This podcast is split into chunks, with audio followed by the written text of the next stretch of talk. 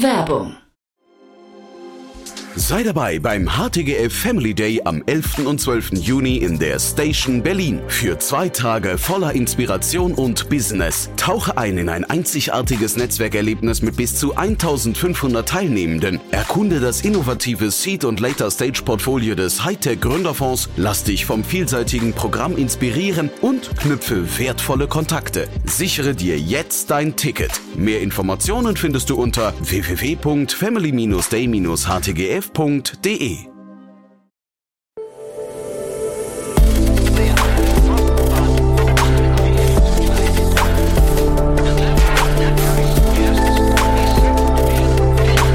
Startup Insider Daily. Investments und Exits. Herzlich willkommen zu Startup Insider Daily. Mein Name ist Jan Thomas und ihr hört unser Format Investments und Exits. Ihr wisst ja, wir begrüßen hier jeden Morgen die wichtigsten Investorinnen und Investoren aus Deutschland, Österreich und der Schweiz. Und wir sprechen über Finanzierungsrunden, wir sprechen über Exits, wir sprechen aber zum Beispiel wie auch heute über neue Fonds oder auch über andere wichtige News. Auch, auch das haben wir heute besprochen und zwar mit Otto Birnbaum von Revent. Ihr wisst ja, Otto kümmert sich mit Revent um ja primär Nachhaltigkeitsthemen oder Themen, die einen großen Einfluss haben in die Rettung oder Verbesserung unseres Environments. Die drei Themen heute passen alle wunderbar dazu, obwohl sie alle drei sehr unterschiedlich sind. Aber bevor ich jetzt zu viel erzähle, hier kommt jetzt wie gesagt Otto Birnbaum von Revent. Startup Insider Daily. Investments und Exits. Cool, ja, da freue ich mich sehr. Otto Birnbaum ist wieder hier von Revent. Hi Otto. Hallo Jan. ja, schön, dass wir wieder sprechen. Und ähm, ja, du hast drei, ich finde, sehr coole, sehr unterschiedliche Themen mitgebracht. Aber ich würde sagen, bevor wir loslegen und in die Themen reingehen, ein paar Sätze zu euch, ne? Ja, sehr gerne. Also wir sind Early Stage Venture Capital Fonds, investieren in ganz Europa. Unsere Themen sind vor allem Healthcare, Klima und Empowerment. Und unsere These ist, dass eigentlich die größten und, und teilweise wichtigsten Firmen in den nächsten Jahrzehnten gebaut werden als Antwort auf, auf die größten Herausforderungen Herausforderungen und Probleme, die wir als Gesellschaft sehen werden. Ja, und die sehen wir ganz klar im Klimawandel, die sehen wir aber auch im demografischen Wandel und die sehen wir sozusagen wir nennen das Ganze Persistence in Inequality, ja, also die kontinuierliche Ungleichheit und dass man das eigentlich sozusagen aufbrechen muss ähm, und was ganz wichtig ist sozusagen, ja, dass, dass sich niemand in der Gesellschaft richtig abgehängt wird, ja, oder diskriminiert wird, etc. Und das sind so ein bisschen unsere drei Themen. Und insoweit schauen wir uns ähm, ja äh, das viel an. Wir haben jetzt über 20 Investments gemacht und äh, und planen noch weitere 10, 20 Investments zu machen. Und wenn jetzt diese drei Themenbereiche gelöst würden, dann, dann sieht es ja schon mal besser aus auf der Welt. Ne? Was, was fehlt denn dann noch? Ja, ja also da gibt's bestimmt immer noch mehr. Ähm, aber wir haben uns zumindest angeschaut, dass diese Bereiche auch besonders gut sich von äh, Tech-Unternehmern lösen lassen. Ja, also ich sage zum Beispiel im Klimabereich geht's ein, ein also gibt's ja mehrere Themen, aber ein Thema ist eine Energiewende, ein anderes Thema ist Carbon Removal ähm, und und da sind sozusagen technische Lösungen ja elementar, um das hinzubekommen. Und und was wir auch festgestellt haben, dass die Kombination aus Unternehmertum, Technologie und Kapital ziemlich ja, kraftvoll ist ähm, und dass das sozusagen wirklich große Transitionen sind, durch die wir gehen müssen und dass wir da, glaube ich, sozusagen Technologie, Unternehmertum und Kapital, wenn man das so zusammenbringt, da schon ganz schön Schlagkraft hat. Cool, dann lass uns mal reingehen in die Themen. Otto, du hast ja drei Sachen mitgebracht. Ich glaube, wir gehen zuerst mal nach Frankreich ne? und den Themenbereich insgesamt, den Komplex kennt ihr ganz gut, ne? Ja, genau. Und zwar geht es darum, ich würde gerne mit dir über die 10 Millionen Runde von Kaylee Energy ähm, sprechen. Und äh, das ist eine französische Firma, die eine neue Technologie entwickelt hat, um Air Conditioning, also ähm, Klimaanlagen, wesentlich umweltfreundlicher zu gestalten, mit weniger Energie und ohne die ziemlich schädlichen Kühlungsflüssigkeiten. Hm. In dem Artikel steht leider nicht, wie sie es genau machen, nur dass es patentiert ist. Das hätte mich jetzt nochmal interessiert, welche Technologie das genau ist. Und weil du schon, äh, wie du schon sagst, wir kennen den Bereich gut, wir haben uns im, im, im Kühlbereich sehr viel angeschaut und sind auch in eine deutsche Firma investiert, die heißt Magnotherm. Und die benutzen magnetokalorisches Kühling, also Magnetplatten. Ja, und dann, dadurch, dass diese Magnetplatten, da lässt, lässt man dann so Wasser durchlaufen und das erhitzt dann das Wasser beziehungsweise kühlt es dann wiederum ab. Ähm, und so kann man einfach mit ganz normalem Wasser sozusagen den Kühlschrank kühlen oder eben und andere Themen. Und weil diese Kühlungsflüssigkeiten, die sind nämlich extrem schwierig und extrem schädlich für die äh, Ozonschicht und haben dementsprechend einen wahnsinnig äh, negativen Effekt auf das Klima. Das heißt, wenn man auch hier in dem äh, Klimaanlagenbereich sozusagen etwas ähnliches machen kann, das wäre das wäre super. Ähm, und dementsprechend finde ich das einen, einen sehr spannenden Artikel. Und vielleicht noch mal ein letzter Punkt, um mal hier so einen Zahlen in den Raum zu werfen. Ich glaube, zehn Prozent aller CO2-Emissionen kommen von Cooling Ach, wow, weltweit. Okay. Also man hat dann so Shipping, Airlines, äh, andere sozusagen Stahl und so weiter im Kopf, aber Kühlung ist ein Riesenthema und mit der Erderwärmung wird es ja nur noch mehr werden. Dementsprechend ist das schon ein Markt, den man sich auf jeden Fall genauer anschauen sollte. Wobei wahrscheinlich auch Kühlung sehr breit gefächert ist. Ne? Ähm, also da, da geht es jetzt wahrscheinlich nicht nur um die Anlagen zu Hause, sondern wahrscheinlich auch um, ich weiß nicht, Kühltechnologie und sowas bei im Total. Und das Lieferketten und genau. Pharma und also äh, im Food-Bereich. Das ist schon insgesamt sehr, sehr breit, aber es ist eben ein riesen Energiefresser und und, und dadurch, dass diese viel, die meisten Kühlungsflüssigkeiten dazu auch noch so wahnsinnig äh, schädlich sind, ist das eben besonders interessant, das aus einem Klimasicht sich diesem Thema zu widmen. Finde ich erstmal spannend, Otto, zu sehen, dass du solche Fachbegriffe dann so abrufbereit hast. Ja, da, da sieht man ja, wie, wie sehr man als Investor dann irgendwie auch zum, zum Experten wird. Ne? Ähm, zeitgleich, äh, das ist jetzt hier, ich habe mir die Webseite angeguckt, das ist Hardware. Ähm, Hardware ist generell ja so ein bisschen so das, das, das Stiefkind für Investoren. Wie siehst du das? Ja, sehr gute Frage. Also ich glaube, wir kriegen das Klimaproblem nicht gelöst, ohne Hardware anzufassen. ja, okay. Das wird nicht ohne gehen. So, ich weiß, dass es da draußen sehr viele Fonds gibt, die sagen, wir haben jetzt hier eine Milliarde geraced und wir wollen nur in Firmen investieren, die zweistellige Millionen Umsätze im Softwarebereich machen. Äh, davon gibt's aber nicht so viele. Da gibt's so ein paar Datenplays, das ist interessant. Ähm, da gibt's auch Optimierungsthemen. Aber wir brauchen, wir müssen sozusagen, wir müssen unsere Infrastruktur neu aufsetzen. Ja, unsere Infrastruktur im Energiebereich. Wir brauchen Batterien, wir brauchen Renewables. Dann brauchen wir ja Software, um das alles miteinander kommunizieren zu lassen und austarieren zu lassen. Aber wir brauchen im Cooling-Bereich eben neue Air Conditioning, neue Kühler. Ja, da, da kommen wir nicht drum rum. Wir brauchen anderes Fuel. Also wir sehen auch, es gibt auch sozusagen sehr, sehr interessante Firmen. Ich weiß nicht, so ein H2 Green Steel zum Beispiel, ähm, die machen grünen Stahl. Äh, also wir kommen, glaube ich, in den ganzen Klimabereich nicht drum rum, auch in Hardware zu investieren. So, wir bei Revent sind jetzt ein 60 Millionen Fonds. Wir machen sozusagen Early Stage. Wir haben uns sozusagen ein, ja, ein Pocket rausgeschrieben, wo wir gesagt haben, wir machen gerne Deep Tech und Hardware Themen. Aber das ist für uns nur ein, ein Teil von der Gesamtportfoliostrategie. Naja, ich, ich frage mich dann, wenn du sagst, es geht nicht ohne Hardware, also Hardware ist ja dann auch immer sehr teuer. Du musst ja sehr viel vorfinanzieren oder man muss halt irgendwie ein spannendes Finanzierungsmodell finden, ne, was vielleicht ein bisschen ungewöhnlich ist, weil sag mal, jetzt sowas hier flächendeckend auszurollen, ähm, schon kompliziert eigentlich. Ne? Total. Und wir ja. glauben, da gibt es eigentlich demnächst eine neue Asset-Klasse.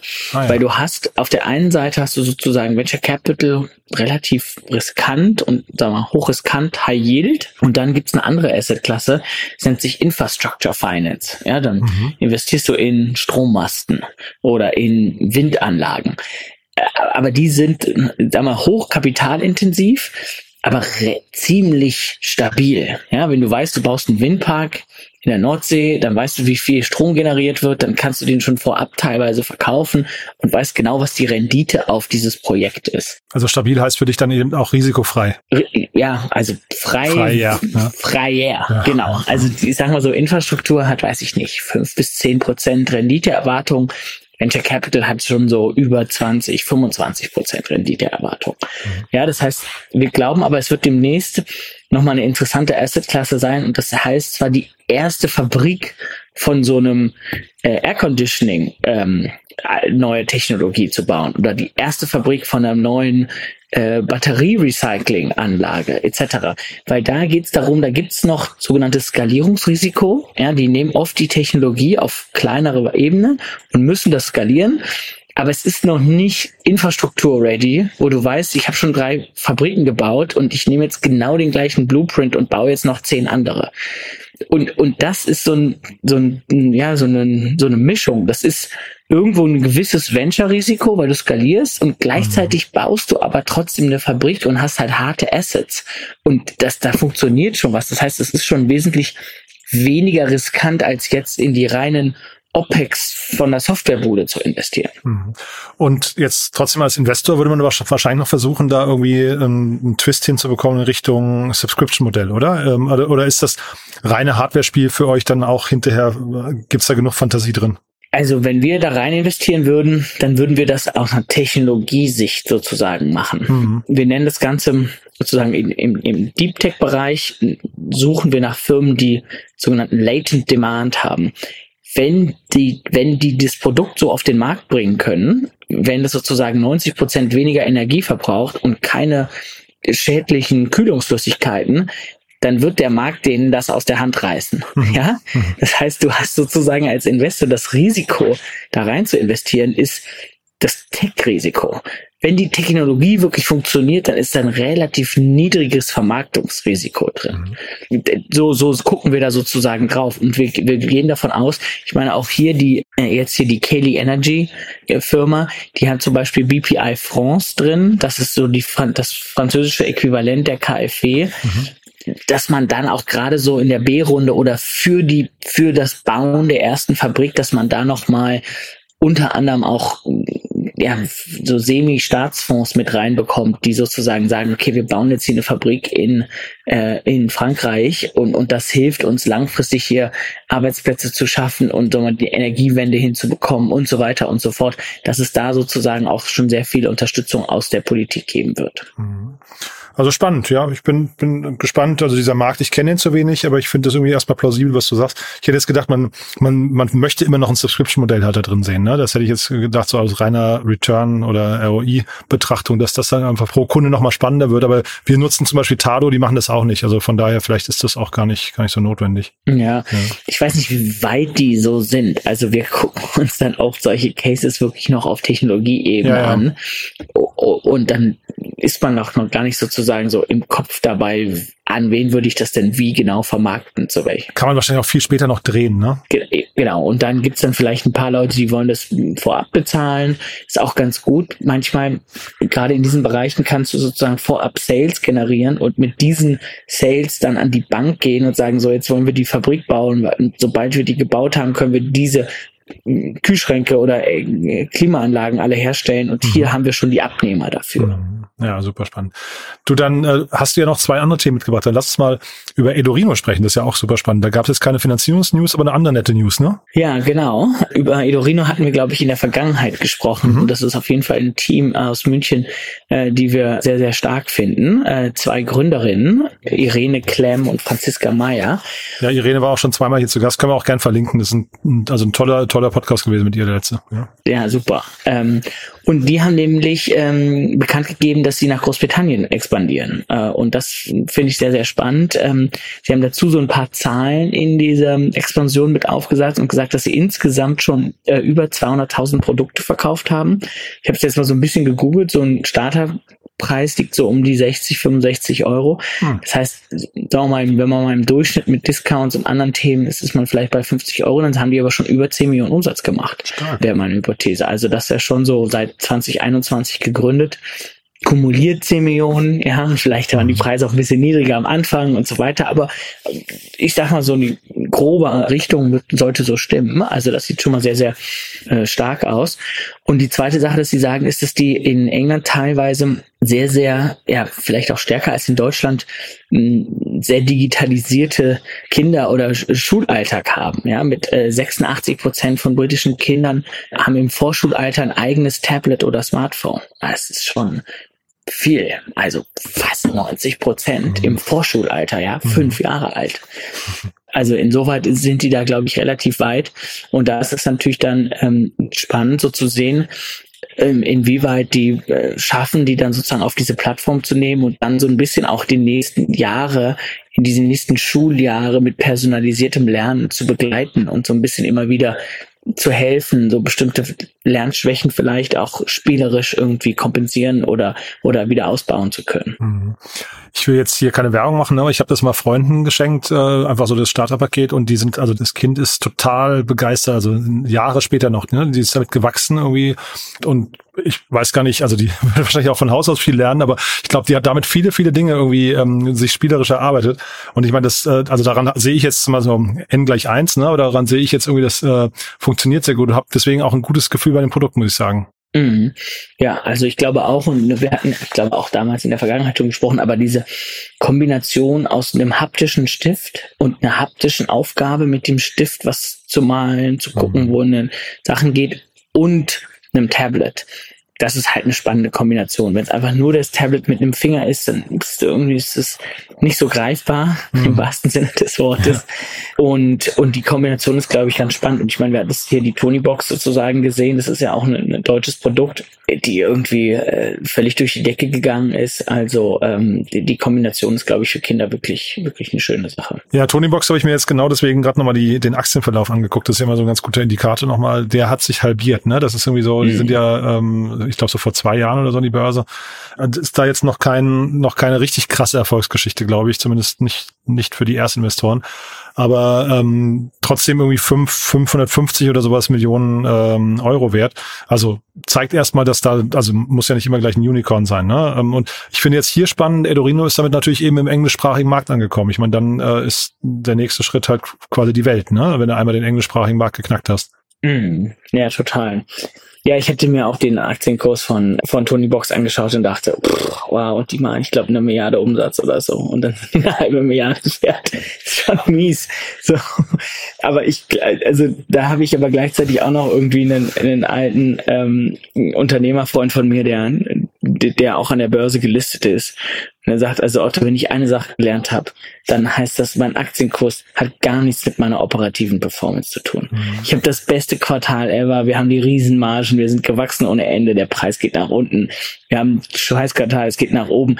Da sind halt noch so viele andere äh, Elemente wie Zinsentwicklungen, äh, allgemeiner Markt, Trends äh, etc. Das heißt Storytelling, ne, Zugang zu Kapital ist halt auch wichtig. Ne? Sprichst genau. du überhaupt mit den richtigen Leuten oder hören die richtigen Leute zu? Ne? Ja, ja. ja ähm, hat man jetzt schon öfters gesehen. Ne? Aber aber klar, das ist äh, so und das hat das muss man sich als Investor eben schon auch anschauen, wenn du eine Milliarde Umsatz machst und eine, bei einer und eine halbe Milliarde wert ist das ist bestimmt nicht der Multiple, der Idorino gerade tradet. Sozusagen. Ja, ich weiß offen gestanden nicht, ob man es eins zu eins vergleichen kann. Ne? Ich meine, der, der, der, der, der Case, den sie bedienen, ist ein anderer. Ja, mhm. und vielleicht gelingt es ihnen ja wirklich so, keine Ahnung, mehrere Jahre mit den Kindern zu wachsen. Die haben jetzt, glaube ich, mittlerweile fünf oder sechs Figuren draußen. Vielleicht gibt's da irgendwann mal, ich weiß nicht, 20, 30 oder sowas, ne? Vielleicht kannst du irgendwann sogar im Abo beziehen und so. Also da ist schon viel Fantasie drin, glaube ich, ne? Mhm. Wenn das, wenn das hinterher zu glücklichen Eltern, zufriedenen Eltern führt, ist ja die, sagen wir, die, die, ich, wahrscheinlich ist das der gleiche äh, Punkt wie bei der Tonys Box, ne? Dass die Eltern einfach sagen, Hauptsache mein Kind ist jetzt mal für, für eine Stunde oder so beschäftigt. Hier hast du halt den Lernfaktor noch oben drauf. Mhm. Ja, und ich glaube, was hier schon auch nochmal mehr Wert stiftet insgesamt ist, dass du so eine wirklich eine Personalisierung des Lernens hinbekommst, weil du verstehst, was das Kind kann und was es noch nicht kann, was es noch machen muss. Während eine Tony-Box ist ja sozusagen eine, eine einseitige Kommunikation. Ja, hier ist der Toni und du hörst jetzt zu. Ob du zuhörst oder was anderes machst oder es scheiße findest, das merkt keiner. Während bei Idorino hast du einen Feedback Loop und weißt, wie die interagieren, wie viel Zeit die verbringen, also wie es nicht für Fortschritte machen. Also das ist schon nochmal wesentlich wertstiftender. Äh, insoweit kann man es, glaube ich, nicht eins zu eins ähm, so sehen. Also drücken wir die Daumen, dass es in äh, UK ein gutes, äh, einen guten Ausgang hat. Ne? Das ist irgendwie so ein erster Schritt, wie gesagt, ist dann Richtung Richtung Globalisierung. Ich finde das äh, auf jeden Fall großartig und kann mir auch vorstellen, dass ähm, dass da irgendwann nochmal, ich glaube, die letzte Finanzierungsrunde ist jetzt ungefähr ein Jahr her. Ich bin nicht mehr ganz sicher. Ähm, waren, glaube ich, irgendwas rund um die 15 Millionen, ne? sowas in der Größenordnung. Also mhm. die die gehen schon ihren Weg, muss man sagen. Ja, ja total. Ja. Du hast noch ein drittes Thema mitgebracht, Otto, das wollen wir auch noch kurz ansprechen, ne? Ja, hier ja. heute. Ähm, schön, schön bunter Riegen, finde ich, ja? ja? Einmal komplett rum. Ich meine, es passt ja eigentlich. Wir hatten ganz witzig zum Anfang, ne, irgendwie Klima, äh, Empowerment und Healthcare. Und dementsprechend kommt jetzt noch ein Healthcare-Thema. Und zwar äh, ist das hier ein, ich würde mal sagen, wahrscheinlich deutsches Urgestein im, im Healthcare-Investment. Und zwar, das ist ein neuer Fonds, der aufgesetzt wurde. Und zwar die sechste Generation von SHS. Und die kommen aus Tübingen und investieren im Healthcare-Bereich die, die Fonds, äh, der Fonds ist 270 Millionen und damit machen sie Private Equity Investments, aber auch Growth Stage Investments. Ähm, und ich glaube, das ist eigentlich ganz schön sozusagen so zu sehen. Erstens, wie, wie, wie lange, wie alt diese Branche eigentlich ist. Die haben 1993 angefangen. Ja, das ist jetzt 20 Jahre her oder ich glaube, die sind sogar 25 Jahre alt. Vielleicht haben die sozusagen schon vorher angefangen. Aber so, so, das ist so die Größenordnung, ja, ja, ich glaube 98 angefangen, 25 Jahre alt, das kommt ja hin. Und, ähm, und sind jetzt in der sechsten Generation und, und machen äh, Tickets zwischen 10 und 40 Millionen im, im, im Healthcare-Bereich, machen auch Buyouts, ähm, was aber auch sozusagen, ich glaube, ein total legitimer äh, Exit-Kanal ist im, im, im Healthcare-Bereich. Und ähm, was ich aber auch immer spannend finde, ist, wenn man so sieht, wie sich so ein neues Early-Stage ja, äh, Ökosystem bildet, wo immer mehr Spezialisten unterwegs sind. Ähm, und da sehen wir sozusagen immer mehr ja, einen Wiser zum Beispiel oder ein Heal Capital oder einen äh, ähm, Amino Collective, die sind sozusagen spezialisierte Healthcare Funds, aber alle so Pre-Seed, Seed, A-Runde und dann gibt's für diese dann auch genug Follow-on-Kapital und da ist dann halt so ein SAS äh, hochinteressant, äh, die dann eben auch in der B- oder in der C-Runde mitmachen können und teilweise sozusagen auch die ganze Firma kaufen können. Ich finde es hochinteressant. Ich habe von denen noch nie gehört. Ähm, das mag aber an mir liegen. Ich habe aber auch das Portfolio mir angeschaut und ähm, da kannte ich nur, also die haben so, äh, glaube ich, 35 Investments oder 36 Investments gemacht und ich kannte nur Selfie. Die mhm. waren auch schon mal hier zu Gast. Ähm, äh, war jetzt das Einzige, was ich so richtig als Startup wahrgenommen habe. Der Rest ist, glaube ich, dann eher so richtig im Medizinbereich verortet, ne? Oder Pharmabereich. Ja, die haben auch so MedTech-Themen, ähm, äh, absolut. Aber die haben sich aus meinem Portfolio schon so ein, zwei Firmen angeschaut und teilweise auch Termsheets auch mal mit abgegeben. Also ja. die, ich kenne die schon so seit ein paar Jahren. Ähm, eher so von der Seite. Also ich habe noch nicht mit ihnen zusammen investiert, aber der Name ist auf jeden Fall ein Begriff und und die, so die sechste Generation spricht da sozusagen auch dafür. Ähm, und wie du schon sagst, so für dies Growth Growth Stage Investing sozusagen nur ein Teil davon. Ähm, ich fand auch interessant, die machen, glaube ich, 15 bis 20 Investments mit den 270 Millionen. Ja, mhm. mit, mit unseren 60 machen wir über 30. mal so, äh, um so eine andere Fondsstrategie mal sozusagen aufzuteilen. Und die die machen eben viel weniger äh, Investments und dann aber eben viel größere Ownership. Teilweise die Majority, teilweise nehmen sie wahrscheinlich Debt noch dazu und kaufen die ganze Firma.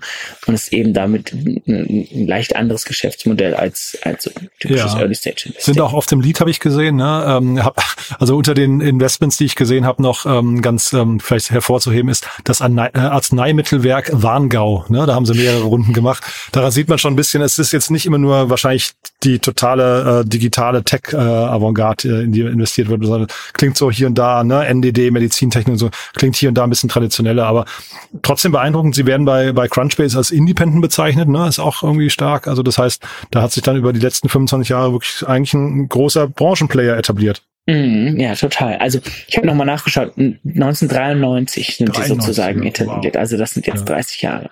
Krass, ja. Ähm, also es ist Geld am Markt, ne? Ähm, und äh, also ich finde, der Medizinbereich ist ja schon schon auch ein sehr äh, sehr spannender. Da diese der der Übergang Richtung Biotech und Longevity und sowas ist manchmal ein bisschen fließend, muss man sich vielleicht genauer angucken, aber finde ich finde ich cool, ja. Und sie mhm. haben auf jeden Fall dieses Jahr schon, ach so, ne, zwei Investments sehe ich hier gerade gemacht, ja. Mhm. Also nicht nicht hyperaktiv, sagen wir mal so. Ja, aber so der wie deren Strategie dann eben, ne? Dann machst du so vier fünf Jahre Investmentperiode äh, und und dann dann wieder dann 15 Investments, also ist man so bei drei Investments pro Jahr. Ähm, das ist dann so die drei, vier, die Pace. Cool. Also was ganz anderes. Ähm, dann vielleicht zum Schluss nochmal die Frage, Otto, wer darf sich bei euch melden? Ja, sehr gerne. Wenn man einer von euren, von den 30 werden möchte bei euch. Ja? Genau, sehr gerne Unternehmerinnen und Unternehmer, die äh, im Bereich Klima, Gesundheit oder Empowerment spannende Technologie nutzen, ähm, um wirkliche schwierige Probleme in diesen Märkten zu lösen. Ja, ähm, das kann im Cooling-Bereich sein, das kann im personalisierten Learning, äh, Learning-Bereich sein, das kann im Preventive Health sein. Also wir schauen uns sozusagen diese Märkte äh, sehr, sehr genau an und und andere auch. Ähm, aber ähm, für uns ist vor allem sozusagen wichtig, dass es ein, eine starke Technologie gibt und, und wirklich ein, ein signifikantes Problem, was damit gelöst werden kann. Gibt es denn vielleicht nochmal kurz andersrum gefragt, gibt es denn irgendwas, wovon ihr gerade zu viel seht? Also gibt es irgendwelche Trends, wo du denkst, da war vielleicht mal eine Lücke, aber die ist mittlerweile äh, überlaufen? Ja, ähm, also es gibt auf jeden Fall immer Trends und wir sehen dann oft in sozusagen in einem Bereich ist es nicht ungewöhnlich oder im Gegenteil sogar fast normal, dass sozusagen dann da so vier, fünf, manchmal sechs Teams damit mit ungefähr dem gleichen Mission antreten. Mhm. Und ich, ja, das kommt so ein bisschen, manchmal kommt der Trend aus den USA, manchmal kommt der sozusagen aus, aus, aus anderen Ländern, manchmal ist auch so eine gewisse Copy, Copycat-Mentalität irgendwie mhm. noch da. Ich sag mal, es sagt ja auch irgendwie, äh, da wo es keine Competition gibt, da gibt es vielleicht auch keinen Markt. Mhm. Ja, also es ist jetzt auch, muss gar nicht immer so Copycat-mäßig sein, sondern es ist halt da, wo es wirklich ein Problem gibt, gibt es eben viele Leute, die das lösen wollen und viele haben dann sozusagen ähnliche Ansätze. Ähm, insoweit sehen wir in den die Themen, die wir uns anschauen, sehen wir dann oft immer drei, vier, fünf Leute, die immer das Gleiche machen. Ja, und je nachdem, in welcher Frequenz wir, wir die dann sehen, dann denkt man manchmal so subjektiv, hm, okay, ist jetzt der dritte diese Woche, der auch das macht. So, Moment mal.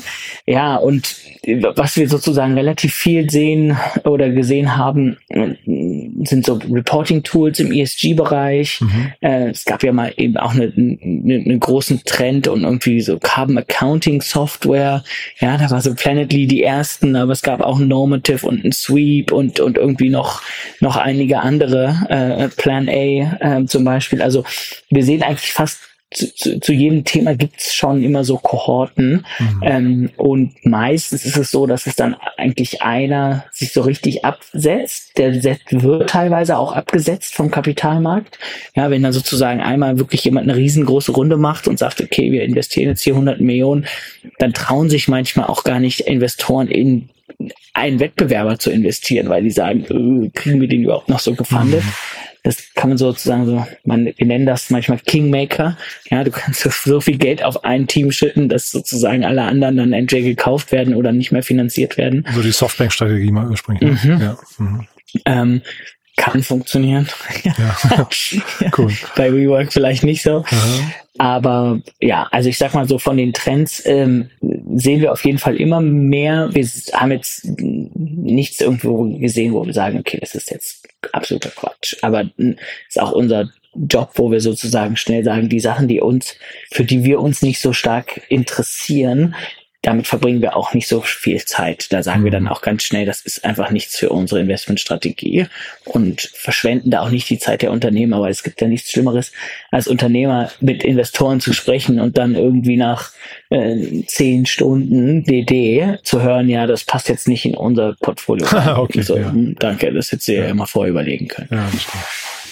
Okay, aber damit sind die, ich, ich merke zumindest, die Arme bei euch sind offen, äh, wer sprechen möchte in, in euren drei äh, Schwerpunktthemen auf jeden Fall jederzeit willkommen, ja? Absolut. Gerne über LinkedIn direkt ansprechen und es gibt auf jeden Fall äh, eine schnelle Reaktion und wenn das Thema bei uns reinpasst, dann gehen wir sehr gerne in den Prozess rein. Super. Otto, dann ganz lieben Dank, dass du da warst. Hat mir wieder großen Spaß gemacht und bis zum nächsten Mal, ja? Vielen Dank dir, Jan. Schönen Abend. Bis dann. Ciao. Startup Insider Daily, Investments und Exits. Der tägliche Dialog mit Experten aus der VC-Szene. Ja, das war Otto Birnbaum von Revent und ihr habt es gerade gehört, Otto hat sich ja verabschiedet mit einem schönen Abend noch.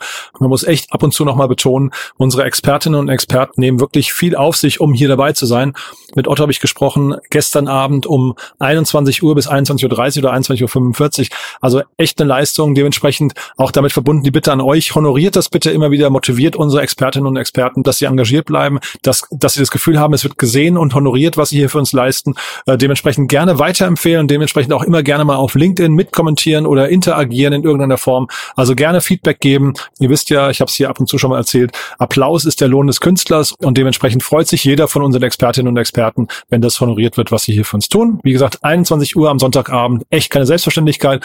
Ansonsten euch auch vielen Dank fürs Zuhören und ja, ich freue mich, wenn wir uns nachher nochmal wieder hören und falls nicht nachher, hoffentlich spätestens morgen. Bis dahin, alles Gute. Ciao, ciao.